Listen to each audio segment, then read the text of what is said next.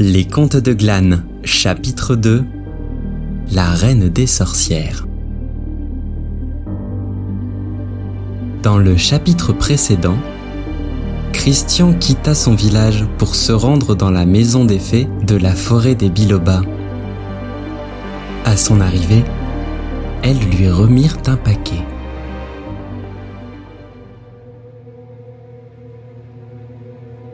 L'intérieur de la maison des fées respirait d'une atmosphère incroyable.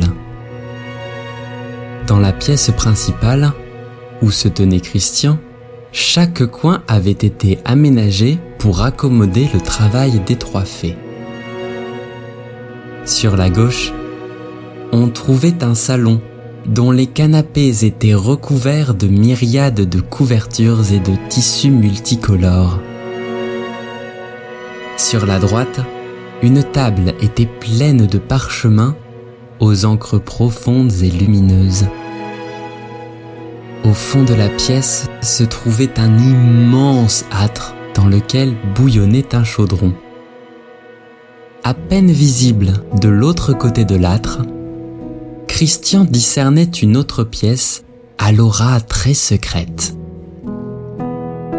Plongée dans l'obscurité, elle semblait renfermer plein de potions bizarres et d'animaux étranges.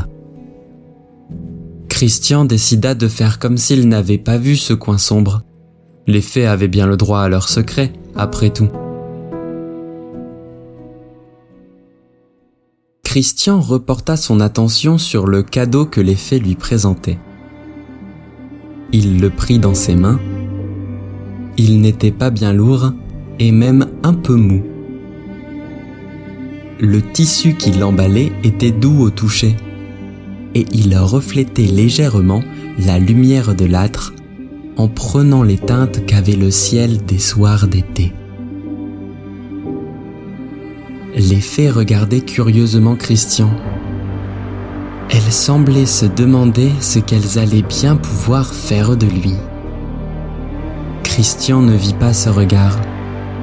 Il déballa le tissu et révéla une magnifique tunique fuchsia au tissu finement tressé. D'un simple coup d'œil, on aurait pu croire que l'habit provenait du marché de Jinko. Mais en regardant plus attentivement, le tissu était bien plus finement tressé. Christian déballa la tunique entièrement. Il n'avait pas besoin de l'essayer pour savoir qu'elle lui irait à merveille, qu'elle avait été réalisée spécialement pour lui. Il sut que ça n'était pas un habit ordinaire. Sur le haut, de fines lignes de tissu avaient été cousues. Elles s'entremêlaient les unes dans les autres, formant des volutes du même bleu que celui du paquet. Il y en avait des plus grosses que d'autres, et elles semblaient toujours changeantes, faisant des dessins comme ceux qui ornaient l'extérieur de la maison. C'est une tunique porte-chance, dit Télacé la tisserande. C'est moi qui l'ai faite, et elle devrait te protéger contre le mauvais sort ou la mauvaise magie. Merci, dit Christian, toujours ébloui par la beauté de l'objet. Mais de rien. Répondit Télacé en souriant. Et tu vas pouvoir l'essayer rapidement. Reprit tes devoirs. Nous avons besoin de ton aide. Mon aide? dit Christian interrogatif. Ah, il se dit qu'Alexandre allait peut-être finir par avoir raison. Beaucoup voulez-vous que je fasse? Oh, c'est très simple et pas du tout dangereux, dit la vaisselle. J'ai besoin de feuilles très rares qui ne poussent pas dans notre forêt. Nous aimerions que tu ailles nous en procurer. Et où la trouverai-je, cette plante? Chez la reine des sorcières du sabbat des incertains, répondit simplement la vaisselle. Mais c'est incroyablement dangereux, dit Christian. Je devrais quitter les frontières du royaume pour m'y rendre. C'est pour ça que je t'ai cousu cet habit. lui dit sagement Télacé. Tu devrais pouvoir t'y rendre sans encombre. Enfile donc cette tunique, qu'on voit si elle te va parfaitement, et tu pourras te mettre en route. Hmm. Alexandre avait eu raison finalement. Ce n'était pas juste pour son anniversaire que les fées avaient invité Christian ici. Elles avaient besoin de lui, et ce pour une quête assez dangereuse. Il n'était jamais sorti des frontières du royaume, mais il avait entendu bien des histoires sur ce qui pouvait rôder à l'extérieur. Christian enfila la tunique. Sans surprise, elle lui allait parfaitement bien. Elle ne gênait pas du tout ses mouvements, et elle était aussi douce que les nuages et sentait bon le lilas frais. Avec elle, il se sentait protégé. Il était sûr qu'il ne risquait plus aucun danger maintenant. Alors, il accepta la quête des fées. Le mieux pour se rendre au sabbat des incertains sera de prendre la rivière, reprit la vaisselle. Si tu y pars maintenant, tu devrais arriver à un embarcadère dans la soirée. Nous t'y avons préparé une barque. Elle te servira à traverser la forêt morte sans encombre. Eh bien, c'est rassurant, se dit Christian. Il s'apprêtait à partir quand sa curiosité le poussa à jeter un petit coup d'œil dans la pièce secrète. Il se retourna donc pour faire mine de saluer les fées et laissa son regard s'égarer. Mais là où se trouvait l'ouverture qu'il avait vue avant, il n'y avait plus qu'un simple mur de briques rouges. Étrange. Il avait peut-être rêvé Il quitta la maison des fées et s'enfonça dans la forêt.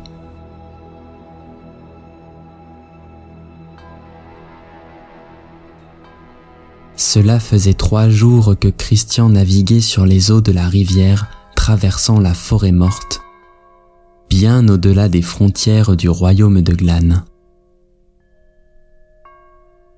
À l'instant où il avait franchi la frontière, la forêt des bilobas s'arrêtait net et la forêt morte prenait le relais. La mousse verte et humide faisait place aux cendres noires et sèches. Seuls les troncs fossilisés d'anciens arbres s'élevaient. Ils étaient gris, parcheminés et dépourvus de feuilles. Trois jours de bateau dans ce paysage désolé où on n'entendait que le ronronnement de la rivière. Christian se demandait bien à quoi allait pouvoir ressembler le manoir des sorcières. Il fut soulagé quand il vit enfin un édifice s'élever au loin, et toute angoisse s'envola quand il vit que, contrairement au reste de la forêt, la verdure entourait le manoir. Il accrocha son bateau à un petit ponton proche du manoir et remonta le petit chemin de gravier il passa sous une grande arche de glycine en fleurs et pénétra dans le jardin. Les arbres qu'il avait vus de loin étaient tous des arbres fruitiers qui semblaient donner des fruits sans prendre compte des saisons. Pareil pour les légumes qui poussaient dans de petits lopins de terre délimités par des buis. Il croisa des figures qui travaillaient discrètement la terre mais elles ne lui prêtèrent pas attention. Le manoir se tenait au milieu du jardin cultivé. Il avait à peu près trois étages et c'était sans compter les fenêtres sous les toits. Il était fait de briques rouges avec un toit en ardoise bleu foncé. On y rentrait par un porche couvert de vignes au centre de l'édifice. Christian frappa à la porte et patienta un instant. Une éclatante figure lui ouvrit. Elle ne ressemblait pas du tout à ce que Christian imaginait d'une sorcière. Elle portait un riche habit rouge et orange qui semblait bien impraticable, plein de dentelles et de froufrous. Elle avait des yeux brûlants d'un intense savoir et des cheveux de feu. Et dessus reposait une discrète couronne d'or ornée de saphirs. Elle n'avait rien d'une sorcière, mais aucun doute, elle était reine de ce lieu. Bienvenue au sabbat des incertains, Christian. Je t'attendais. Christian ne répondit pas. La voix envoûtante de la sorcière ne semblait pas venir d'elle, mais résonnait directement dans sa tête. Elle ne le laissa pas entrer. Elle sortit d'un flottement et Christian vit bien qu'elle n'était pas humaine. Suis-moi, dit-elle simplement. Ses habits n'en étaient pas. Ils étaient en réalité comme des nuages qui l'accompagnaient dans son mouvement. Ils coulaient sur elle et s'entremêlaient les uns avec les autres.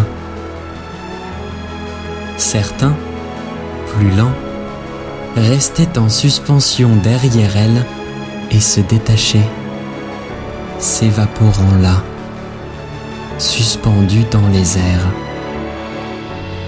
Christian ne voyait pas où elle posait ses pieds, mais à chaque trace de pas qu'elle laissait derrière elle, on pouvait voir de petites pousses d'herbe croître à vue d'œil. Qui êtes-vous? demanda naïvement Christian.